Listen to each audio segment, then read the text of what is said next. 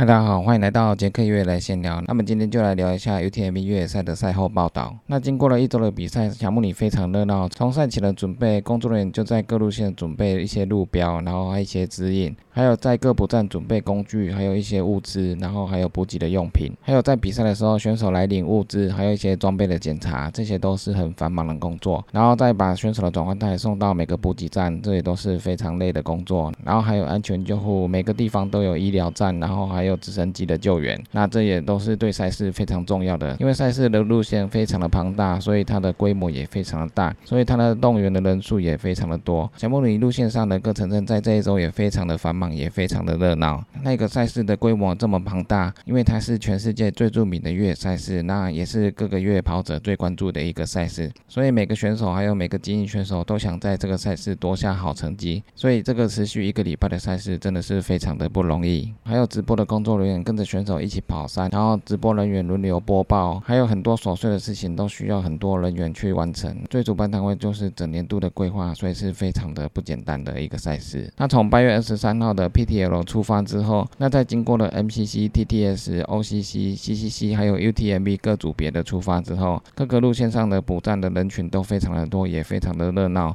那工作人员也非常的繁忙。选手跑到各个补站的时候，各个地方的人群也都非常的乐意帮。选手加油。那赛事经过了一个礼拜，我们就来看看各组别的前三名选手有哪些。首先，PTL 组别，这是最长的三百公里爬升一万的这个组别。那第一个组别是阿法组别，他花了一百小时三十九分回到终点，那这也是非常不容易的。总共的时间是一百五十二点五小时，那他花了一百小时就回到了终点，所以算是蛮快的。那第二个组别是 f i n i s 的组别，他花了一百二十小时二十七分回到终点。那第三个组别是 Team Trail Magazine，他花了一百二十六小时四十一。分回到了终点，所以这个组别因为距离太长了，所以花的时间几乎都在一百小时以上，也算是非常不容易的成绩。因为是团体赛，然后又非常的累。那接下来 TDS 的组别第一名的是 Eric。他花了十八小时四十九分回到终点。那因为这次 TDS 组别开赛的时候，它是下大雨，所以路线比较湿滑，比较不好跑。那比二零一九的十八小时零三分慢了三十分钟。所以在不同的天气状况下，花费的时间也会有所不同。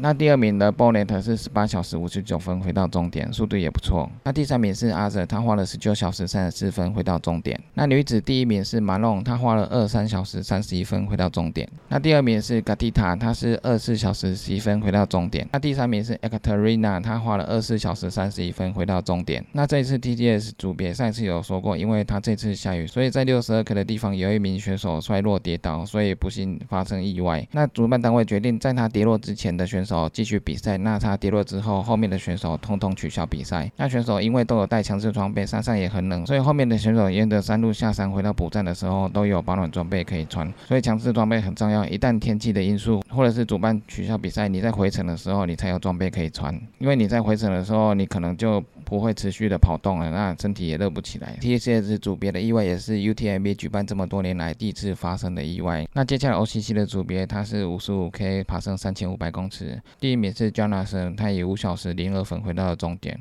那二零一年的第一名是五小时十九分，所以他这次真的速度非常的快，而且这次的天气看起来是非常的热，所以这次他跑得很好。第二名的选手是 Ruby，他是五小时零五分回到终点。那第三名的 Peter，他是五小时零八分回到终点。那这一场第一名跟第二名在最后几座山的时候竞争的非常激烈，有时候 Ruby 领先，有时候 Jonas 领先。那最后一座山的时候。卢比一直领先到最后一座山，到山顶之前都还是领先。最后，卢比跟加纳森在上坡了之后，大概只差二十公尺左右而已。但是卢比是用持续跑动，那加纳森那时候使用的战术是一步一步的快走上山。他那时候快走上山，保持的比较多的体力，然后到山顶的补站的时候，他就一路往下冲。那卢比可能沿路都一直跑，那到山上的时候，他的力量会比较少，所以他在下坡的时候就追不到加纳森，所以是有点可惜。所以这一场的竞争是非常的激烈的。那最后就是江纳森获得了第一名，卢比获得了第二名，那 Peter 是第三名。所以有人说第三名都是笑得最开心的，那第二名通常心情就会比较差，因为他差一点就可以拿到第一名。那第三名的心情会比较好，是因为因为第三名一样可以上台，比第二名的心情会好很多。那这次的第三名 Peter 他就是在第三名的位置稳稳的往前跑，然后最后拿下了第三名。那这次的日本选手上田六位他拿下了第二十三名，他以五小时五十一分完成比赛，这个成绩也算是这个组别唯一第一的亚洲选手。那这次非常看好的 Remy，他在跑的时候大概都是第八名左右。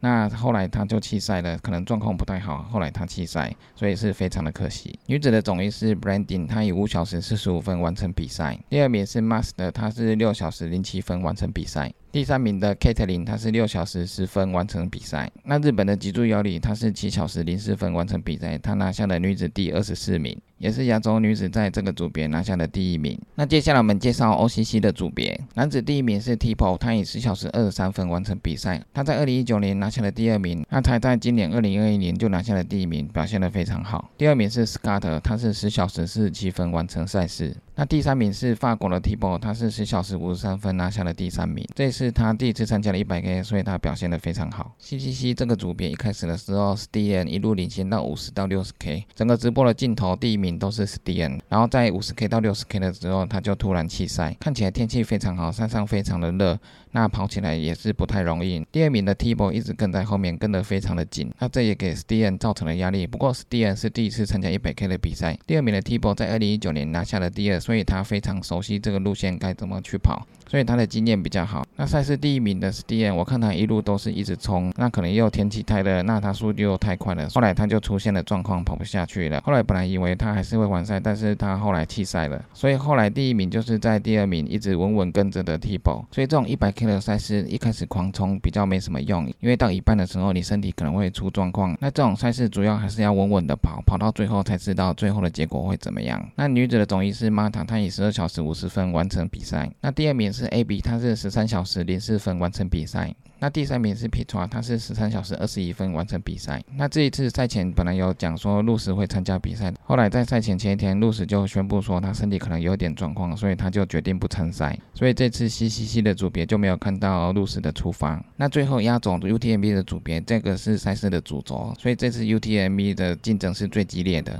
那最后拿下赛事的总一是庄主，庄主是以二十小时四十六分完成赛事。那第二名的 Arian 他是二十小时五十八分完成。比赛，那第三名的 Marshall 他是二十一小时十二分完成比赛。那这次庄主在拿下冠军之后，他就是第四次拿下冠军。